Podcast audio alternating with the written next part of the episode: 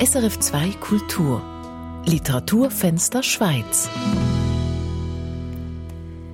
Jetzt, wo das Land stillsteht und auch sämtliche Kulturveranstaltungen und Buchvernissagen abgesagt sind, wollen wir den Kulturschaffenden mehr Raum geben. Darum setzen wir in diesem zusätzlichen Sendefenster einen Schwerpunkt auf die neuen Bücher von Schweizer Autorinnen und Autoren.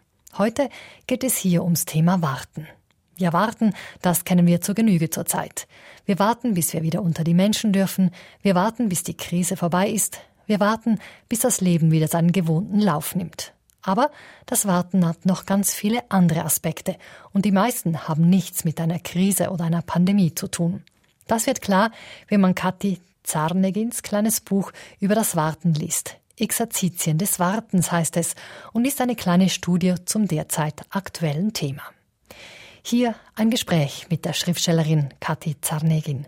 Die Fragen stellt Michael Lysie. Was hat Sie bewogen, sich mit dem Thema Warten auseinanderzusetzen? Äh, da gibt es verschiedene äh, Beweggründe. Der eine war etwas, was ich alltäglich erlebe, und das ist die Situation beim Schreiben. Dass man ja beim Schreiben immer warten muss. Es ist ja nicht so, dass man da sitzt und dann fließt dahin, sondern man hat Wartezeiten. Und über diese Wartezeiten, finde ich, wird zu wenig geschrieben, wird zu wenig nachgedacht. Das war das, sagen wir, der emotionale Grund, was mich, was mich so dazu bewogen hat. Der andere Grund war, dass ich eine Zeit lang sehr oft weg war wegen den Lesungen. Ich konnte nicht, so wie ich es mir wünschte, am, am, am neuen Roman sitzen. Also es war nicht mehr möglich, jeden Tag wirklich so diese Kontinuität aufrecht zu erhalten. Deswegen entstand auch der Wunsch, jetzt rein sehr pragmatisch etwas zu machen, was sich auch mit Unterbrechungen machen lässt, so. Und dann kam das eine zum anderen.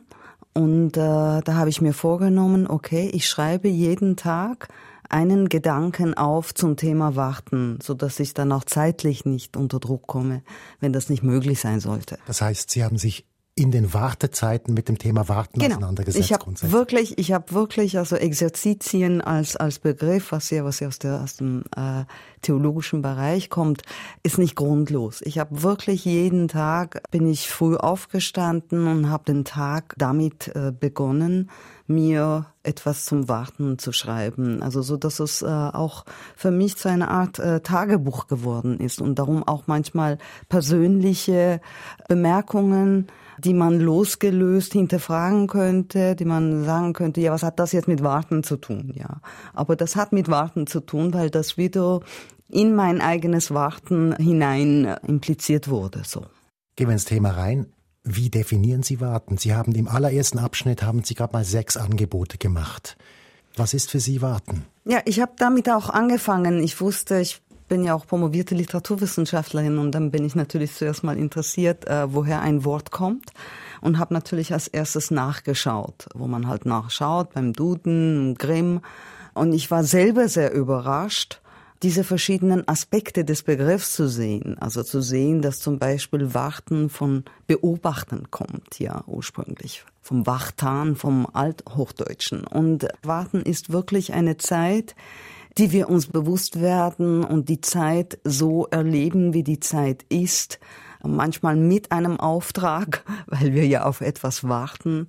Manchmal mit einem indirekten Auftrag, wenn wir zum Beispiel hoffen, das ist auch warten. Ja, das ist eine Art, eine Form, eine intensive Form des in der Zeitseins, oder? Ich denke heute, heutzutage gerade im Moment aktuell mit dieser Pandemie, wo ja alle zu Hause sind und alle warten auf etwas. Und das ist ja auch eine Situation, in der die Menschen die Zeit spüren. Und deswegen warten sie. Man wird sich der Zeit viel mehr bewusst genau. in dem Moment, ja. Genau. Sie beginnen mit dem Kind. Und da gibt es einen ersten längeren Abschnitt, das Kind im Zusammenhang mit Warten. Und ich gehe mal davon aus, dass das ziemlich autobiografisch ist. Hören wir doch diesen ersten längeren Abschnitt. Auf alles mussten wir in der Kindheit warten. Auf das geliebte Schokoladeneis, auf die schulfreien Tage, auf dass es wieder hell wird, auf das Wasser, das unseren Durst stillte, und auf die Rückkehr der vertrauten Stimme. Wir mussten warten und wussten lange nicht, was dieses Warten war und was es mit uns machen würde. Warten war vorerst nur ein Nicht. Entsprechend erhielt unsere erste Zeiterfahrung eine erstaunliche Note. Wir erlebten die Zeit als Kind erst in jenen Momenten, als man uns bat oder zu verstehen gab, zu warten. Das Zeitgefühl erlebten wir vorerst als reine Verzögerung. Mit Warten lernten wir zwar die Verschiebungen und Ersetzungen des Lebens, das berühmte Wort da, doch das Zeitgefühl selbst war korreliert mit einem Nicht-Haben oder Nicht-Sein, ein Un von irgendetwas. Mit diesem Warten, das uns in den Märchenraum eines Versprechens verführte, lernten wir auch, dass das Objekt unseres Begehrens mit einem Aufschub korreliert ist. Dies also ein erster Ausschnitt aus dem Buch Exerzitien des Wartens von Ihnen, Kathi Zanegin. Dieses wartende Kind, das da vielleicht zum ersten Mal die Zeit wirklich wahrnimmt, entsteht da auch eine, ein Bewusstsein sich selber gegenüber? Oder was wollten Sie damit mit diesem Kind aufzeigen? Ähm, Sie gehen jetzt einen Schritt weiter. Mir, äh, ich habe mit dem Kind angefangen, weil ich glaube, dass das Warten etwas ist, was die Kindheit ausmacht. Als Erwachsene wartet man eigentlich immer wie weniger. Also man wartet viel konkreter, es ist ein organisiertes Warten.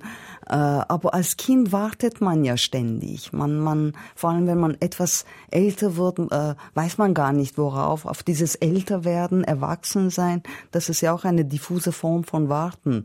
So, was ist da draußen, wenn ich so bin wie die anderen und so. Primär ist es wirklich ein tägliches, ein permanentes Warten, weil, weil man ja abhängig ist weil ja alles wird von außen strukturiert, wann man isst, was man anzieht, wann man raus kann. Und ich weiß nicht, ob das mit dem Selbstbewusstsein primär was zu tun hat, das muss ich mir ehrlich gesagt mal überlegen. Mir ging es darum, dass die Zeit ursprünglich als etwas Negatives erfahren wird.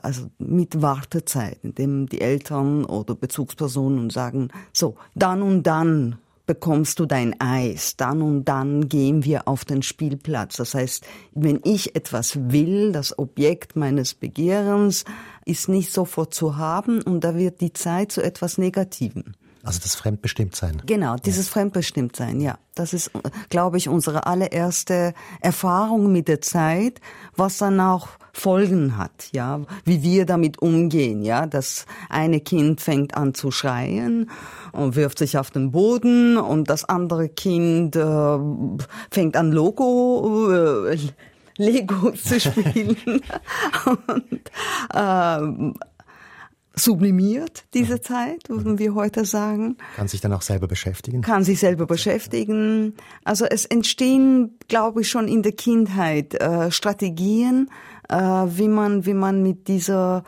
mit dieser Zeit, mit dieser auferlegten Zeit, ja, umgehen muss. Und daraus ergeben sich, glaube ich, später schon äh, Typologien, wie Menschen warten. Ich muss Ihnen in einem kleinen Punkt widersprechen.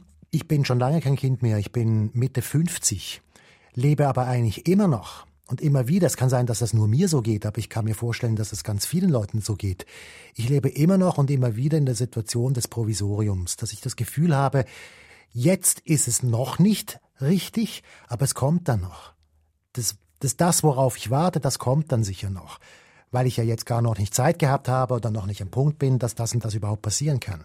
Ja, da gehören Sie zu den Glücklichen, würde ich sagen, weil, weil ich selber das Leben auch so erlebe, äh, als etwas nicht abgeschlossenes, etwas, was, was immer wieder ähm, neu zu verhandeln gilt, dass, ich meine, ja, jeder macht das für sich. Es gibt andere, die in ihren Bahnen sind und, und wissen, was sie nach zehn Jahren, wo sie hingehen werden, wenn sie mit der Arbeit fertig sind, ist ja auch gut. Äh, muss man auch können, muss man auch aushalten können. Das andere, was Sie geschildert haben, ist, ist natürlich mehr eine, auch ein Umgang mit Unsicherheit, mehr Unsicherheiten einzubauen und mehr Raum zu lassen für Träumereien, weil äh, diese Form von Abhängigkeiten, diese Wartezeiten, das sind auch Sehnsuchtszeiten. Und auch da passiert etwas. Also ich glaube, wichtig ist, dass etwas passiert. Ja. Ähm. Insofern haben wir Warten jetzt als in der Kindheit als etwas Unangenehmes definiert, aber auch vielleicht als etwas Befruchtendes. Ja, ich glaube, Warten wird in der Regel in seltensten Fällen so per se als etwas Positives bewertet. Also wenn ich jetzt von dieser ursprünglichen Situation ausgehe, die mich zu diesem Buch äh, bewogen hat, nämlich beim Schreiben, ja, warum warte ich? Ich warte, weil mir nichts einfällt, mhm. ja. Warum warte ich? Weil ich jetzt noch nicht eine gute Formulierung gefunden habe, die richtige Überleitung gefunden habe. Es wäre mir lieber, wenn es anders gewesen wäre. Also ich glaube, äh, ja. Und trotzdem Trotzdem ist es eine gute Zeit. Okay, es ist jetzt eine Zeit, die ich jetzt sehr gut kenne, wenn nichts passiert, wenn ich warten muss und mir Gedanken machen muss oder manchmal auch ganz andere Dinge tun muss, um überhaupt weiterzumachen. Also ich glaube, Autoren und Autorinnen sind äh, professionelle Wartende. Ja, das muss man können, die Zeit auszuhalten. Also ich glaube nicht, dass man künstlerisch arbeiten kann, wenn man nicht den Faktor Zeit, ja, wenn man nicht damit umgehen kann. Das heißt, es braucht diese Lehre, um das zu ermöglichen oder das zuzulassen, was es für, für Inspiration oder für was auch immer auch braucht, dass ein Kunstwerk entstehen kann. Ja, genau. Äh, ich, ich erlebe ja jetzt im Moment die äh, Situation mit, mit der Pandemie, habe ich das Gefühl, zum ersten Mal lebt die Welt so, wie ich sonst lebe. Ja, und äh, natürlich höre ich, wie, wie alle verzweifelt sind, dass sie zu Hause sind und so das ist mehr oder weniger meine übliche Situation. Ich bin immer zu Hause und ich kenne viele, die halt selbstständig arbeiten, also jetzt Autorinnen sowieso, die sind alle zu Hause immer. Das heißt, für uns ist es eine normale Situation, das, was jetzt im Moment alle machen, ständig zu Hause zu sein. Und da entwickelt man auch Strategien, wenn man jetzt nicht weiterkommt in diese Wartezeiten.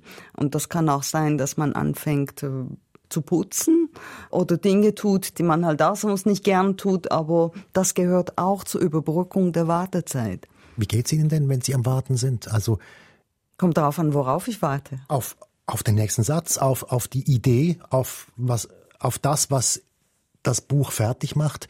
Können Sie das gut aushalten, zu wissen, das kommt dann schon noch? Haben Sie das Vertrauen? Ja, also es wäre sehr schlecht, wenn ich dieses Vertrauen nicht hätte. Also wenn ich dieses Vertrauen und diese Geduld nicht hätte. Also wenn ich, ich kenne das auch, dass das manchmal Tage dauert, weil eine Situation entsteht, wo mir einfach nichts einfällt würde, wenn, wenn etwas einfach nicht weitergeht oder es sind äh, Argumente, die mir fehlen, wenn es jetzt etwas Wissenschaftliches sein sollte. Ja, ich genieße eigentlich diese Zeit, weil, weil ich glaube, dass dort die eigentliche Arbeit passiert. Ich glaube, dass zum Schreiben auch Nichtschreiben gehört. Und diese Wartezeiten ist ein sich bewusst werden des Nichtschreibens. Und darum, wenn man sie halbwegs bewusst erlebt, sind sie sehr fruchtbar und absolut notwendig. Ja, ich, hab, ich kann gut damit leben, ja. Also wäre, wäre schwierig, ja. wenn, das, wenn das anders wäre, ja. Sie haben Erfahrung damit natürlich, ja. Ja, natürlich. Also ich, ich schreibe manchmal Monate an einem einzigen Gedicht, ja, bis es wirklich so ist, dass ich das Gefühl habe, das werde ich auch in zehn Jahren nicht mehr ändern wollen. Das ist für mich immer das Kriterium. Und darum, äh, ich kann gut damit leben, ja. Ich möchte noch einen Ausschnitt aus Ihrem Buch Exerzitien des Wartens ansprechen und das ist der spirituelle Teil der mystische Teil der ganzen Sache. Es gibt ja ganz viele Religionen, in denen das Warten eine Disziplin ist, eine Lektion ist, die der Mensch lernen muss. Darf ich Sie bitten, diesen Ausschnitt auch noch zu lesen? Die Mystik hat zu allen Zeiten in der buddhistischen wie in der christlichen Tradition als Auftakt zur spirituellen Einübung bzw. als deren Aufrechterhaltung das Exerzieren der Indifferenz vorgeschlagen. Darin soll als erstes ein Gleichgewicht der Kräfte erlangt werden. Die Indifferenz soll dadurch erreicht werden, dass man das eigene Leben und die jeweiligen Gefühle in den Blick bekommt. Durch reines Beobachten. Was uns zum Wachtan, dem ursprünglichen Wort für das Warten führt, das im Althochdeutschen die Bedeutung beobachten bzw. Wachen hatte. Das ist jetzt also dieser Ausschnitt zum ja, spirituellen Teil des Wartens. Warten wird hier also auch positiv definiert, dass es uns beispielsweise lehrt, uns aufs Wesentliche zu konzentrieren und nicht allem nachzurennen, an sich gut. Ja, absolut. Ich will dem gar nicht widersprechen. Ich finde gerade heutzutage, wo ja alles nicht schnell geht, sondern sofort geht, das mhm. ist nochmals eine andere Kategorie als schnell, ja, bin ich absolut dafür, dass man zwei Schritte zurückgeht und sich äh, überlegt, was kommt auf mich zu? Was passiert, wenn ich diesen Schritt mache? Und ich glaube, das war für mich mit der Zeit etwas, was auch sehr stark mit diesem Buch zusammenhing. Diese Geschwindigkeit, die wir heute haben. Wie schnell man reagiert, wenn etwas kommt, mit den Mails, mit den, mit den Nachrichten, mit dem Weltzustand. Es ist immer alles ein Jetzt. Das Jetzt hat eine Aufwertung erfahren durch die elektronischen Medien, die ich fragwürdig finde. Und das ist ja auch interessant auf der anderen Seite, weil sie ja, weil sie das Wort spirituell ins Spiel gebracht haben. In spirituellen äh, Ansätzen gibt es ja oft diese Aufforderung, das Jetzt zu erleben. Und auf der anderen Seite haben wir eine Welt, die nur im Jetzt lebt, ja. Also das ist dann auch absurd, weil ich glaube nicht, dass diese spirituelle Aufforderung zum Jetzt dasselbe ist, wie wir das Jetzt wirklich erfahren. Ja, ich glaube auch nicht, dass wir wirklich im Jetzt leben, in dieser, in dieser nicht spirituellen Welt, also in dieser materiellen Welt, die Sie ansprechen. Wir erledigen einfach alles jetzt. Genau. Ja. Also es ist ein, ein anderes, also es gibt verschiedene Formen von im Jetzt sein, dieses ständige Handeln und Erledigen im Jetzt, wie uns das von dieser Geschwindigkeit des Internets auferlegt wird. Und ich glaube, das wird noch rasanter werden. Mhm. Das ist etwas anderes. Da haben wir gar keine Zeit mehr zu warten. Und diese Zeit muss man sich nehmen. Insofern erleben wir ja jetzt, und Sie haben das schon angetönt vorhin, eine Situation, wo wir eigentlich eine Chance haben. Wir, wir haben eine riesige Chance, ja. eine riesige Chance, etwas zu verändern. Also etwas an uns, wie wir unser Leben angehen, zu verändern. Ich meine, so schwierig es auch ist, das kann ich wirklich verstehen, wenn, wenn jetzt alle zu Hause sind und die Kinder sind zu Hause und man muss arbeiten und alles unter einem Dach zu bringen, das ist sehr schwierig. Aber es hat doch auch was Schönes, dass man jetzt mal auch seine Kinder erlebt, ja. ist, da, davon redet niemand, weil davon. sich ja alle daran gewöhnt haben, an diese Quality Times mit den Kindern, was etwas Absurdes ist, ja. Ich höre nirgends, dass man das toll findet, jetzt auch, weil mal, also ich habe ein Kind, ich mhm. weiß, dass es auch strapaziös sein kann mit einem jetzt jüngeren Kind, äh, das ständig beschäftigt werden will und so. Ich möchte an der Stelle jetzt noch auf einen Namen zu sprechen kommen, und zwar auf Maurice Blanchot. Maurice Blanchot war ein Literaturtheoretiker, ein Schriftsteller, Journalist, Philosoph aus Frankreich, auf den Sie sich in einem großen Text und langen Text gegen Ende des Buches auch äh, berufen. Und Sie stellen auch im Prinzip eine Art Quintessenz dem Buch voran. Das ist ein Zitat von ihm und da heißt es, um das Warten handelt es sich, wenn immer im Überfluss Zeit ist und es dennoch der Zeit an der Zeit fehlt. Dieser Zeitmangel im Überfluss ist der Dauerzustand des Wartens. Ja. Warum ist dieser Satz so entscheidend? Weil wir ja im Warten in der Zeit sind und die Zeit spüren und gleichzeitig wollen wir ja, dass die Zeit vorbeigeht.